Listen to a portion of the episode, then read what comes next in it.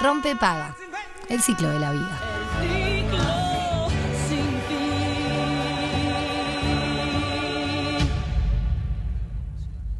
Juanpi, tenemos eh, para compartir con toda la gente que está del otro lado, eh, trabajando en el ómnibus, en, en- en el auto, en sus casas, eh, una noticia que mm, la verdad es que nos da, espe- nos da una gran esperanza. Totalmente.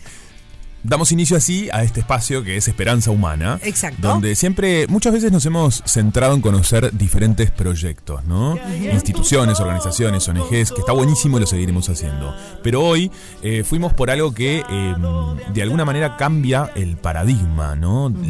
Cuando la medicina y la ciencia se unen Sí. y generan estas cuestiones que, bueno, nos da realmente una esperanza. Totalmente. Porque mm, se trata de un hombre eh, parapléjico que vuelve a caminar gracias a básicamente a la ciencia. El- En realidad, el- el- la, la forma correcta de decirlo es una interfaz activada por sus pensamientos.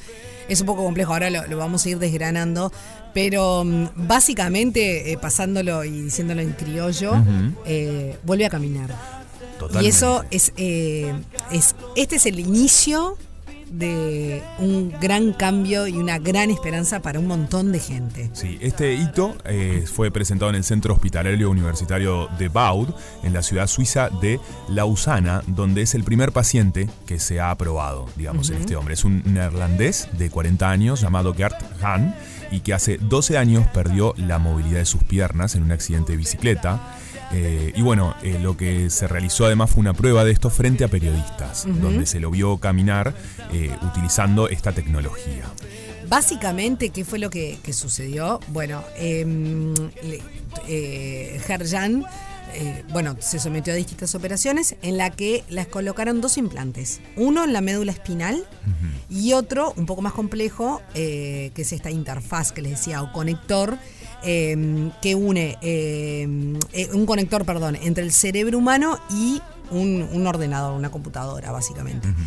Y mediante 64 electrodos recoge estímulos cerebrales y los traduce en, eh, bueno, básicamente en datos digitales.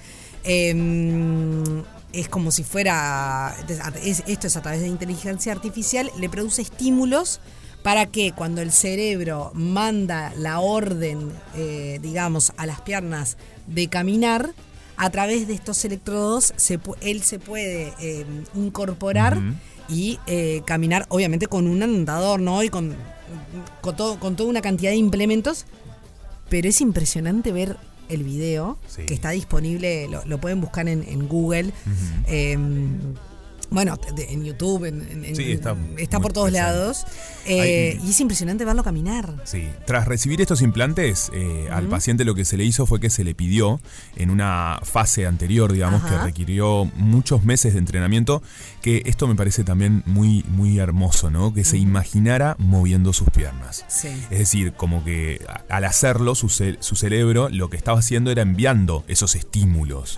Y mediante algoritmos eran convertidos en datos, que bueno, más tarde esos datos van a, llegaron al implante en la médula espinal. Exacto. Y eso se convertía en movimientos. Exacto. Eso me parece eh, un avance tan grande, ¿no? Que me- es como que realmente nos explota la mente de pensarlo. Totalmente. Y es increíble lo que, lo que él contó, que mm, porque uno dice, bueno, qué complicadas las operaciones, todos lo- los sometimientos, ¿no? Eh, médicos. Pero increíblemente cómo, cómo la mente es todo, ¿no? Total. Él eh, contó que lo más complicado para él fue pensar en un movimiento natural después de estar 10 años sin intentarlo porque, porque era algo que, Claro. que, que él creía que nunca le iba a pasar. Sí, ni, ni se lo imaginaba. Exacto. Entonces, como lo fuerte y lo potente que, que puede ser nuestra mente, eh, ¿no? En determinadas. Absolutamente, la mente es todo. ¿Te parece si escuchamos Sí. eh, a los involucrados? Dale, vamos a escucharlos. Pudimos restablecer esta comunicación con un puente digital. Transforma los pensamientos en acción, es decir, implantes a nivel de la región del cerebro que normalmente controla los músculos de las piernas. Capturamos este pensamiento con implantes y lo transformamos en activaciones eléctricas en la médula espinal para activar los músculos de las piernas como normalmente lo haría el paciente para caminar.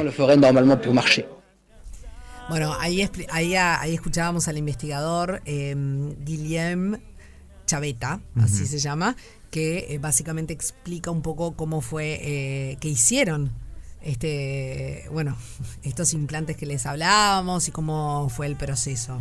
Y tenemos también para escuchar al paciente, a Gert. They told me, no, we can't help you. Me dijeron no, no podemos ayudarte. Podía mover mis brazos y me dijeron confórmate con eso. Uh, but I, I never believed that Pero nunca creí que podría caminar de nuevo. En ese momento no tenía ninguna base para creerlo, pero aún así mantuve la esperanza. Hope. Eh, bueno, eh, lo, que, lo, que, lo que contaron es que al principio empezó entrenando sus movimientos sobre un avatar, una versión digital, y en la pantalla de sí mismo que empezó a mover eh, con sus pensamientos y finalmente el sistema se le llevó justamente a la propia médula espinal. Eh, en pocos minutos ya podía mover el avatar, cuenta, así que eh, decidimos probar a ver si podía levantarse. Eso fue un poco el proceso que, que tuvo que hacer. Y cuando dio sus primeros pasos, Claro, eh, decía, casi llorábamos al ver que ah, todo había sido tan rápido. Seguramente no fue tan rápido, ¿no? Pero, pero Claro. claro. capaz que pensaron que le iba a llevar mucho, mucho más. más. Viste que ahí lo escuchábamos a él y, y apareció la palabra esperanza, ¿no? Sí. Como qué importante es en, en- en esto que escuchamos que él jamás perdió la esperanza. Si bien era algo que le parecía sumamente eh, complejo, difícil, casi imposible, pero había algo en, dentro de él que era la esperanza, ¿no? En, Claro. en sostener eso. Y, y confiar también en estos procesos. Por supuesto. Vamos a escuchar eh, un audio más de, mm, bueno, justamente del investigador, eh, que nos habla un poco de- del objetivo de todo esto. Nuestro objetivo es mejorar su calidad de vida. Hay que calibrar bien las expectativas. No camina como tú y yo, pero por primera vez en la historia de la humanidad logramos reconectar dos regiones del sistema nervioso central que se separaron por una lesión en la médula espinal. Y gracias a esta conexión, una persona puede volver a caminar por primera vez. No, es increíble. Eh, bueno, hoy eh, Gerd camina con ayuda, como les decíamos, de un andador. Eh, y bueno, la idea es que de a poco, eh, bueno, esto vaya avanzando. Eh, y bueno, no sé cómo va a seguir esta historia, básicamente. Segura siempre va a estar con, obviamente, con algún dispositivo. Porque todo, la ciencia evoluciona rápido Y, y, y llega a lugares que aún muy, muy desconocidos, al menos para los simples mortales, no, no sabemos hacia dónde puede ir, ¿no? Claro, porque con, con Juanpi hablábamos y con Fede más temprano, decíamos, claro, eh, ahora es, es, uno piensa, en, en- en otros tiempos, hace muchos años, capaz que tenías una apendicitis, no estoy hablando de peritonitis, ¿no? Pero No, capaz claro. que tenías una apendicitis y era algo que eh, te tomaba la vida. Total. La ciencia avanza muy, muy rápido, muy pronto, en muchas cosas, en otras no tanto. Eh, entonces, eh, quizás en aquel momento era impensado que, que hoy en día te puedan operar de apendicitis Y por, la paroscopía. claro. Exacto. Ojalá esto llegue a un punto donde la gente en un, par de años diga, pa, pensar que antes no, no, no existía esto. Como no- Sí, y que no se lo puedan ni imaginar. Como 10. nosotros ahora nos cuesta imaginarnos. Claro. O la falta de, hoy nos decía Fede, las anestesias.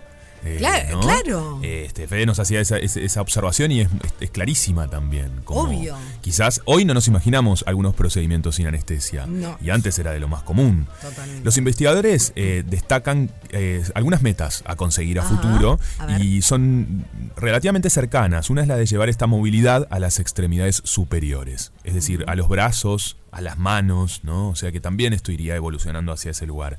Y algo eh, lindo que también este, sale las declaraciones de este paciente es que haber recuperado simples placeres de la vida, como tomarse una cerveza de pie en una barra junto a sus amigos, ¿no? Ah, es Así que tremendo, eso me es- parece que es- es lindo. Es tremendo, es tremendo.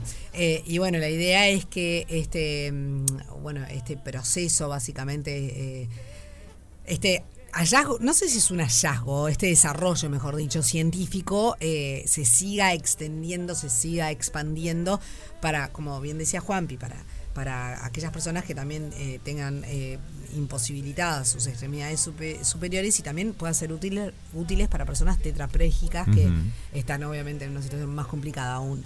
Pero, ¿quién te dice? ¿Quién sabe? Quizás, no sé, no, no sé cuánto, 10, 15, en 20 años, capaz que esto como la vida como la conocemos hoy en este sentido cambia radicalmente. Sí, coincido. Seguramente sea así. Así que hay que mantener. Creo que si hay algo que Gart nos enseña es el mantener la esperanza, ¿no? Obvio. Este, y los objetivos claros. Y poder visualizar. eh, Sí. Porque él hizo eso, ¿no? Él se imaginó caminando y hoy en día lo hace a través de andador y tecnología, pero lo hace. Y que todo esto evolucione para que pueda estar al alcance de todos. Porque eso también, obviamente, es un tema. Disfruta del otoño con la mejor música. Otoño 2023 en Radio 0. 104.3 y 101.5 en Punta del Este.